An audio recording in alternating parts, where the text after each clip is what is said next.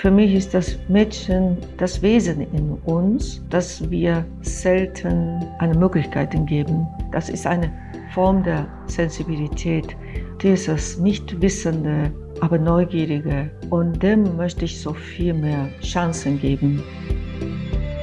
Herzlich willkommen bei Die Sucht zu sehen, dem Griesebach-Podcast. Alle zwei Wochen sprechen wir hier mit Menschen, die etwas in der Kunst oder über sie zu sagen haben. Diese Woche zu Gast ist Leiko Ikemura. Als ganz junge Frau hat sie ihre Heimat Japan verlassen, um draußen in der Welt Kunst zu machen. Viele Länder und vier Jahrzehnte später ist sie eine weltweit operierende bildende Künstlerin. Über 20 Jahre hat sie als Professorin an der UDK in Berlin gearbeitet und gerade eine Ausstellung, die die Kritik und die Besucher gleichermaßen entzückt. Witty Witches heißt sie, also geistreiche Hexen. Und gleich wird sie uns erzählen, was die mit ihrem Leben zu tun haben. Herzlich willkommen bei Die Sucht zu sehen, liebe Leiko Ikemura. Leiko, du bist eine auf der ganzen Welt operierende Künstlerin mit Ausstellungen in Japan, in England, Italien, Spanien und jetzt gerade auch in Mexiko. Ehe ich auf deine aktuelle Ausstellung im Kolbe-Museum hier in Berlin zu sprechen komme, erzähl uns doch ein bisschen von dir. Wie und warum bist du Künstlerin geworden? Das ist eine lange Geschichte und schon eine Ewigkeit, als ich dann in Spanien studiert habe. Und das war Kunst in der Kunstakademie. Und ich hatte so eines Tages eine Erfahrung und ein Ergebnis nach einer besonderen persönlichen Geschichte, dass ich mich starke Berufung erfahren habe. Es war wie ein Blitz. Und seitdem, seitdem, also es ist eine ganz starke Entscheidung in mir. Ja, so stellt man sich das vor. Eine Berufung, genau. Du bist ja sehr weit weg von zu Hause weggegangen. Hat man dich daheim eher ermutigt, Künstlerin zu werden oder auch überhaupt neue Horizonte zu entdecken? Oder bist du eher gegangen, weil es dir zu eng war? Also hat mich niemand geholfen und auch nicht dazu animiert, sondern ja. eigentlich alleine meine persönliche Entscheidung. Und diese Entscheidung ist schon als Kind getroffen. Das äh, war damals ein seltener Fall. Also alle meine Kolleginnen und Kolleginnen, die haben nie so gedacht. Und ich war einer der wenigen, die auf diese Art und Weise ohne Hilfe das Land verlassen haben. Ja. Und warum Spanien? Das ist auch eine sehr lange Geschichte, aber wenn ich kurz erfasse, ist äh, wahrscheinlich, mich hat das ja lateinische Kultur und Sprache sehr gereizt und auch inspiriert. Diese Inspiration hatte ich vielleicht aus verschiedenen, vielleicht auch durchaus Literatur, aber auch ein bisschen kitschiger Vorstellung könnte auch sein, gewesen sein. Von den schönen Spaniern, oder? Schöne Spanien, schöne spanische Menschen, Musik äh, und die Sonne und äh, weiße Wände. Ja. ja, also lauter so. aber auch natürlich andere Lebensgefühl und vor, vor allem die Sprache, die phonetisch fand ich sehr, sehr schön. Stimmt. Du bist dann danach in die Schweiz gegangen, glaube ich? Danach. Und dann nach Berlin gekommen, ist das richtig? Hm, da hast du es ja gekürzt gesagt. Also nach Spanien bin ich dann nach Luzern, Zürich und von Zürich nach Deutschland, ähm, nach Nürnberg und Nürnberg nach München, nach München nach Köln und dann Berlin. Dann erst Berlin.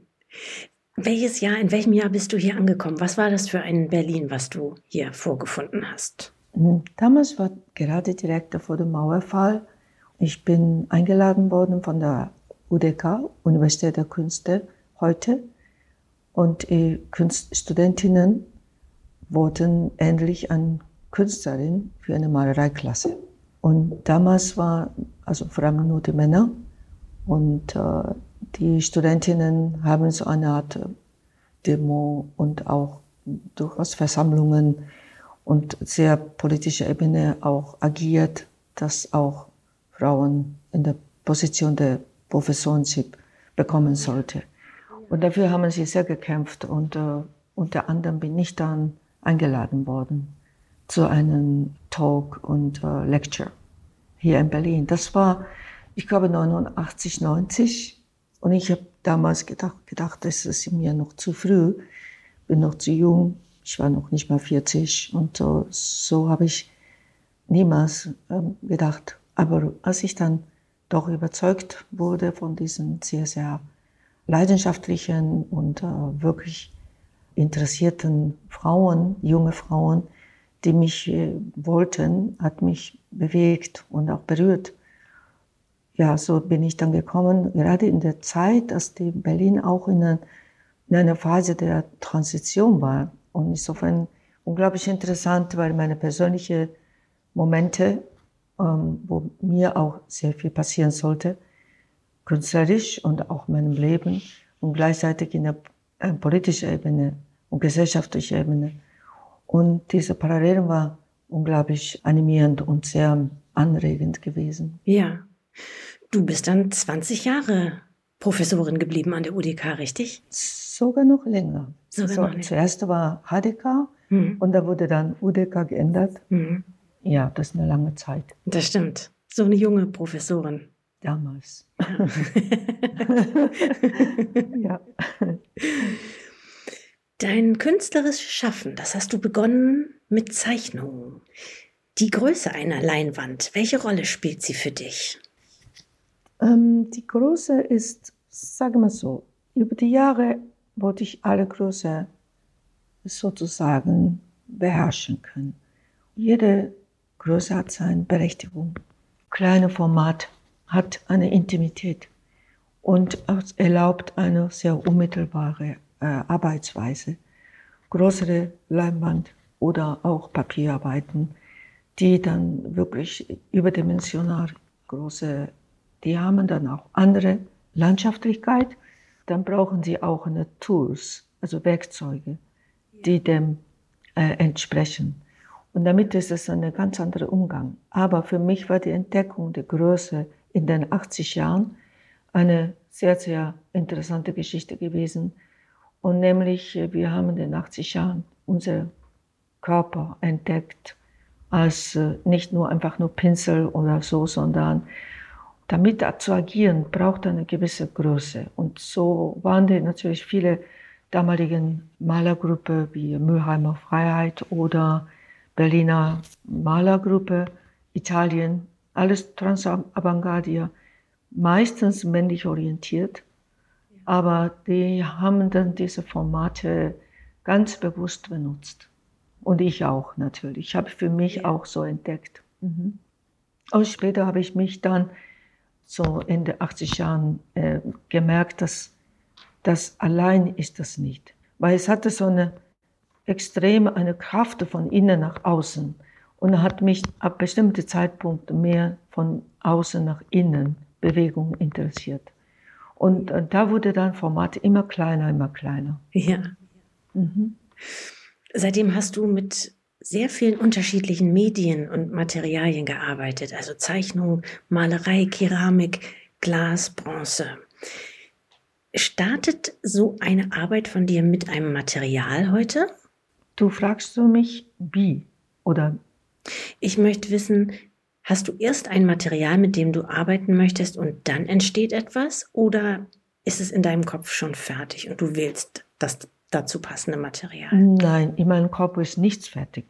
Es gibt dann so eine gewisse innere Bewegung und die äh, zeigt sich unterschiedlichen Formen an, aber meistens ich habe so, diese Zeichnung war sehr stark elemental und äh, eine Basis gewesen. Das hilft mir, in diesen künstlerischen Prozess so reinzugehen. Und dann gibt es eine weitere Entwicklung oder auch Prozess, in dem ich diese in einer anderen Form transformieren möchte. Gewisse Dinge assoziiere ich sofort dreidimensionell und dann arbeite ich mit Ton oder Bronze oder sowas. Und, aber die Zeichnung und die Malerei, das sind so meine Leidenschaft und auch das Leiden, vor allem bei der Malerei, sehr stark mit dieser Suche zu tun und, und der never-ending Prozess dieser Recherche und sich Suchens und damit auch die entsprechende persönlichen Entwicklung. Ich suche immer die entsprechende auch Inhalte. Diese Inhalte bringt dann auch eine Antwort oder dem Medium, was ist das der Weg? Und da kommt unterschiedliche Medium, ja. würde ich so sagen. Welche Rolle spielt das Alter bei der, deiner Arbeit? Also nicht dein Alter, sondern die Auseinandersetzung damit. Hast du sehr schön gesagt. Dieses Alter angeht, es nicht darum geht, dass mein persönliches Alter, sondern für mich Gewichte der Zeit. Und in unserer Zeit auch die Geschwindigkeit. Und das ist so eine, eine schwierige Motor, in dem wir wirklich innerlich uns reifen können. Und die Gewichte der Zeit in eigenen Medien, zum Beispiel in der Malerei gibt es eigene Zeit. Und diese Zeit ist anderes als die Uhrzeit. Und darin kann man sich verlangsamen und verlangsamend reifen. Und das ist mir sehr wichtig. Aber gleichzeitig diese physische Zeit, das konventionelle Zeit, das möchte ich gar nicht so acht nehmen und äh, eigentlich ignoriere ich total. Aber über die Jahre gibt es so gewisse Epochen oder gibt es gewisse Phasen im Leben und das kommt natürlich mit diesem physischen Alter auch zu tun. Und ich habe dann verschiedene Epochen erlebt und überlebt. Und dann muss ich schon sagen, Gott sei Dank gibt es diese Erfahrung. Ja. Ja. Viele deiner Positionen haben etwas Mädchenhaftes, zumindest sehr Anmutiges. Welche Rolle spielt, spielt dieses Alter, also das Mädchenalter in deiner Arbeit, in der Kunstgeschichte überhaupt? Was sagst du?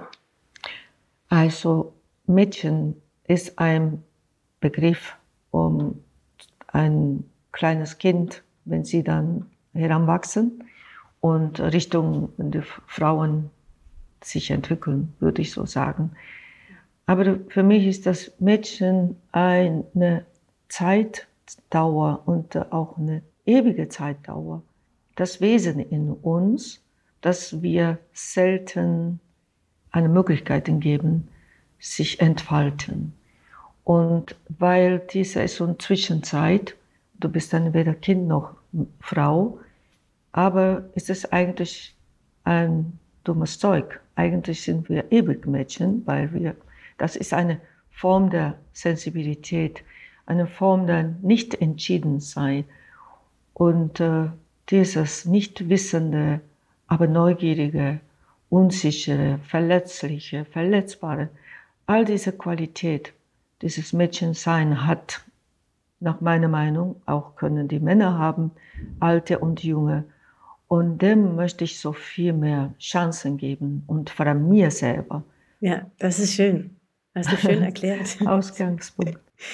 Im, im Kolbe-Museum zu deiner Ausstellung gerade, die übrigens Witty Witches heißt, also geistreiche Hexen. Mhm. Da wird man begrüßt von einer weiblichen Bronzefigur mit Hasenohren. Usagi nennt man das im Japanischen. Hase, ja, also eben nicht Kaninchen, sondern dezidiert Hase, glaube ich, oder? Kaninchen? Ja, Kaninchen klingt schon ein bisschen spießig, ne? Ja. Hase ist ein bisschen edler, freier. Ja. Sind recht groß auch Hasen. Ja.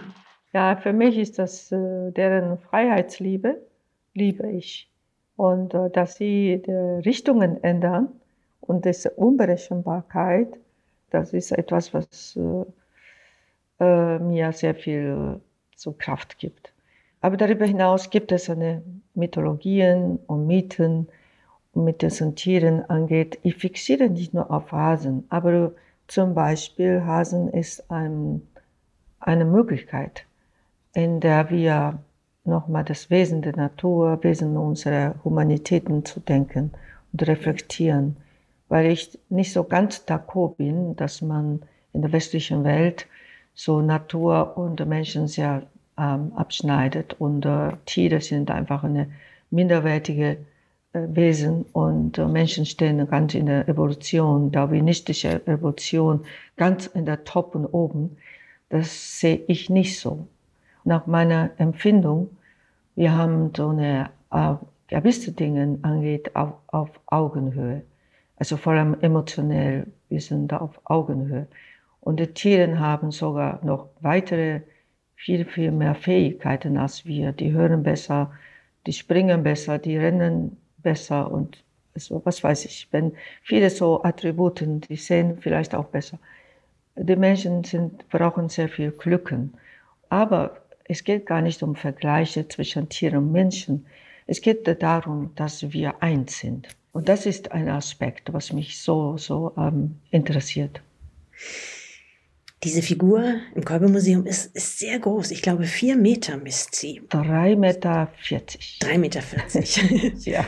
Und das Lustige ist, die wird einerseits eben sehr mächtig, man könnte ja sagen bedrohlich, weil sie so aufragt, aber es ist eigentlich eher sehr einladend und zart mm, vom, vom Gefühl her, wenn man sie sieht. Die hat so einen großen Rock, der sich so wie ein Tipi-Zelt öffnet und man kann tatsächlich auch reingehen, wenn es denn so gedacht ist, wenn du dir das wünschst. Soll man das?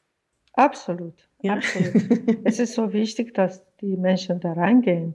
Und die Kinder machen das ohne, die fragen gar nicht, darf ich, sondern die gehen einfach rein.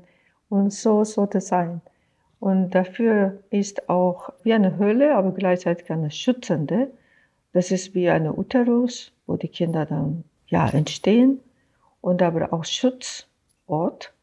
Und das hat dann so eine Vielsichtigkeit. Und das hat auch architektonischen Aspekt, aber auch äh, ja, in der westlichen, also Piero della Francescas Bilder sieht, das diese Madonna mit dem du weißt es, diese Umhang oder wie? Ja, genau. Die haben dann so eine sehr, sehr umfassende und äh, in sich ähm, die ganze Universum in sich tragende. Und äh, diese Form der sowohl Beginn, aber auch sehr dunkle Ecke bedeuten könnte. Also ständiges ist Ambivalenz. Aber die Licht Löcher. Also die, der ganze Rock ist das rundherum, haben die äh, Löcher und kommen dann Licht rein. Und das ist auch eine sehr schöne physikalische oder auch spirituelle Erlebnis. Das ist ein, eine Möglichkeit, wo ich dann an unsere Zeit denke. Ähm, unsere Zeit ist gerade sehr, sehr schwierig und immer wieder meine Gedanken, was kann ich da machen als Künstler? Künstlerin. Und in solchen Dingen gibt es auch nicht nur einfach auf der Suche nach der besten künstlerischen ähm, Möglichkeiten, sondern auch, ich denke, darüber hinaus. Und diese Mitteilung, die keine PC ist und keine eindeutige Message ist, aber vieldeutig ist und auch aber doch eine Güte strahlen sollte. Das war ein großer mein Wunsch. Weil sie emotional berührt, wahrscheinlich eher als, als äh, an die Vernunft appelliert, oder? Zum Beispiel. Ja. Man findet ja apropos ähm, Ambivalenz, wenn man weitergeht, durch diese Ausstellung auf Podesten mehrere auch wieder sehr anmutige Skulpturen. Die wirkten auf mich auf den ersten Blick wie so auf der Seite schlafende, auch wieder kleine Mädchen. Und bei näherer Betrachtung haben die dann so eine gewisse Struktur, wo man denkt, oder nein, sind es Pilze oder sind es Pflanzen? Und schließlich denkt man, vielleicht sind es auch Mädchen, die da bisschen düster, schon sehr lange gelegen haben. Also auch wie Verwesende, die mit der Natur wieder eins werden. Ja, sehr schön gesagt. Ich finde es eine Beschreibung von dir wunderschön. Also mit dieser äh, Todesnah und gleichzeitig auch Lebensbeginn. Für mich ist das eins. Und äh, in diesem ersten äh, Raum, wo so heller ist mit des Usagi, und dann geht man, es ist also insgesamt wollte ich auch eine Story erzählen, so dass die Besucher von Raum zu, zu Raum etwas entdecken. Und äh, du sprichst gerade jetzt im dritten Raum, wo der liegende Mädchen, etwas dunkleren Raum. Und es, die liegen und äh, vielleicht eine ziemliche Weile und vielleicht auch ähm, sehr nahe dem Ende des Lebens, aber doch wieder ein Beginn initiiert. Und das ist ein Lebenszyklus anmutend und auch Assoziation mit den Pflanzen mit der Pilz, mit allen so erdenklichen Formen, Sprache, die mit allen Lebewesen zu tun haben könnte. Auch die Blüte könnte ja auch assoziiert werden. Die Rockform ist das wie Blüte. Stimmt. Ja, und all das ist auch eine in sich gekehrte, aber gleichzeitig auch eine Anklage. Ja, verinnerlicht, aber auch eine Mitteilung in die Welt. Und es ist eben auch, oder es wirkt auf mich zumindest, wie beides. Es wirkt geborgen, aber auch beunruhigend oder auch bedrohlich, aber auch zart. Mhm. Welche Seite dieses Zyklus oder des Lebens überhaupt regt dich denn mehr zum Schaffen an? Eher die dunkle oder eher die helle? Ich glaube, wir brauchen beides. Ohne Dunklen gibt es keine helle und umgekehrt auch nicht. Und diese Diktonomie überwinden und auch diese Gegensätzlichkeit zu überwinden, ist genau da die Aufgabe für mich meiner Kunst. Hm. Deine Reise in der Kunst, die dauert jetzt schon vier Jahrzehnte. Und du bist mal gefragt worden, ob du als weibliche Künstlerin Diskriminierung erfahren hast. Da hast du sehr souverän und ironisch damals darauf geantwortet, ja, aber ich habe es nie groß thematisiert, das ist ja unsexy.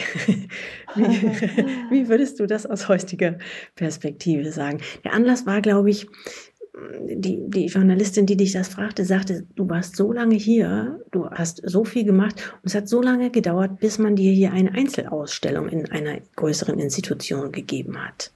Ja, gut, ich meine, man kann nicht alles mit diesen Aspekten klären.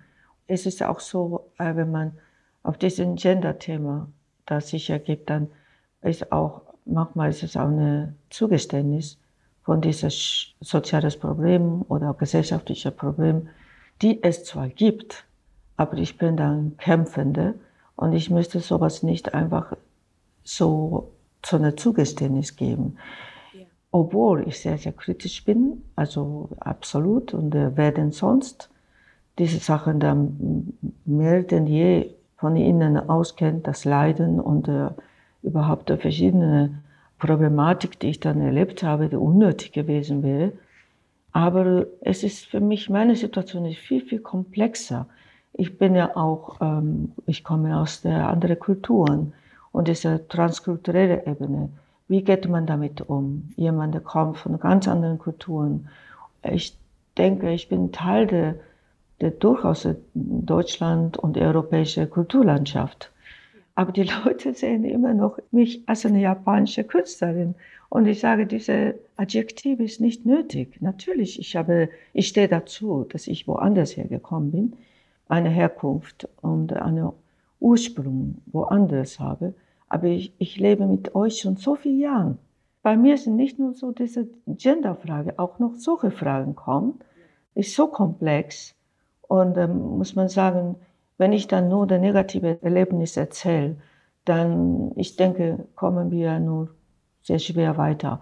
Einzige, aber da muss dann so dieser Bewusstsein ist wichtig und auch äh, wichtig ist vor allem, was kann man dagegen tun?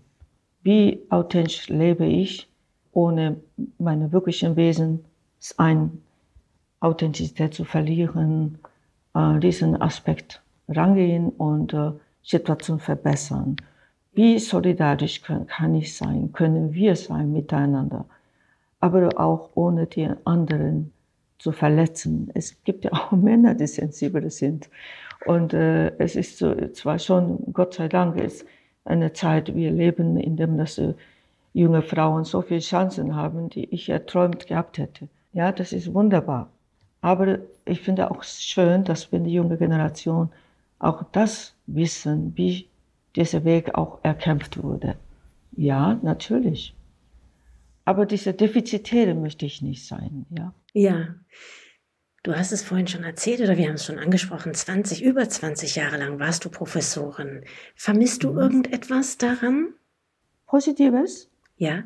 Ja, eine Menge. Ich habe diese Situation in Kauf genommen, wissend, dass ein Zeitproblem ist weil es war in der Zeit, als ich künstlerisch unbedingt weiterentwickeln wollte. Und äh, das ist ungefähr, ja, also einfache Metapher, eine Mutter mit 20 Kindern.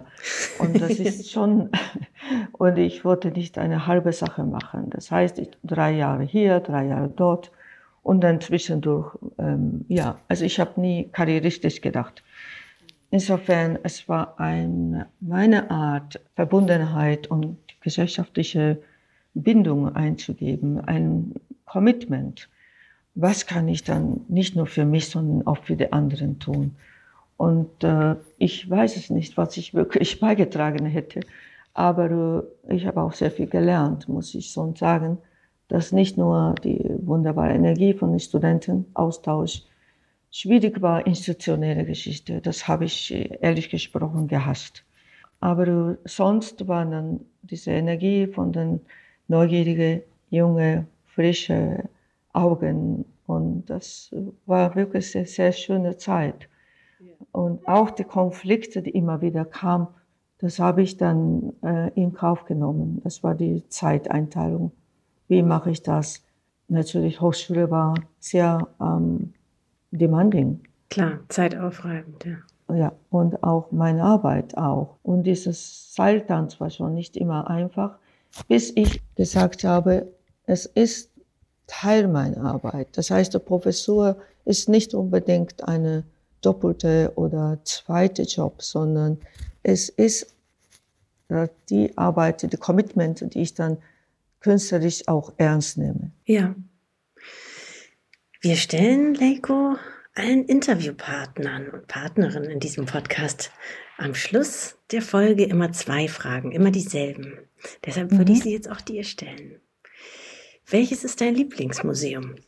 Oh, das ist schwierig. Ich möchte sagen, ich möchte mein Lieblingsmuseum selber bauen. Ja, erzähl, wie wäre das? Tja, das ist einer, ich möchte, dass die Leute dafür unterstützen. Und dann werde ich dann mehr äh, verraten, wie das aussehen könnte. okay. Ja, das passiert in sehr vielen Dialogen, im Prozess. Ja, aber erzähl noch mehr. Wie, wie, um dich zu unterstützen, müsste man ja wissen, was man unterstützt. Viele Museen der ähm, Architekten ist vordergründig. Mich würde mich sehr interessieren, interessante Architektur, die wirklich für die Kunst da ist. Mhm. Das habe ich leider noch nicht gesehen. Deshalb möchte ich selber machen. Okay. So, letzte Frage, Leiko. Wenn du dir ein Kunstwerk aussuchen dürftest, egal welches, welches würdest du wählen? Oh, da gibt es nur eins oder mehrere. Die Frage hat auch noch keiner gestellt. Nein, du kriegst nur eins, aber dafür jedes, was du haben möchtest. Da bist du aber großzügig. Finde ich auch. Ja. Der Muttersohn Becker. Okay. Das Bild, was sie in Paris gemalt hat. Sie als Schwangere. Ah, okay. Und dann gibt es auch entsprechend ein Bild, das so ein Mädchen in der Hand hält, was das ist auch sehr schön. Also ich nehme lieber zwei. Okay, du kriegst zwei von mir. Ja. Lego, ich danke dir sehr für dieses schöne Gespräch und lege all unseren Hörern noch einmal deine Ausstellung ans Herz. Witty Witches heißt sie und ist noch bis zum 1. Mai zu sehen im Georg Kolbe Museum hier in Berlin. Danke dir, Lego. Vielen Dank.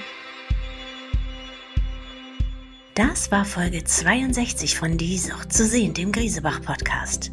Wir freuen uns schon wieder auf unsere nächsten Gäste und natürlich auf Sie. In zwei Wochen neu auf griesebach.com und überall, wo es Podcasts gibt.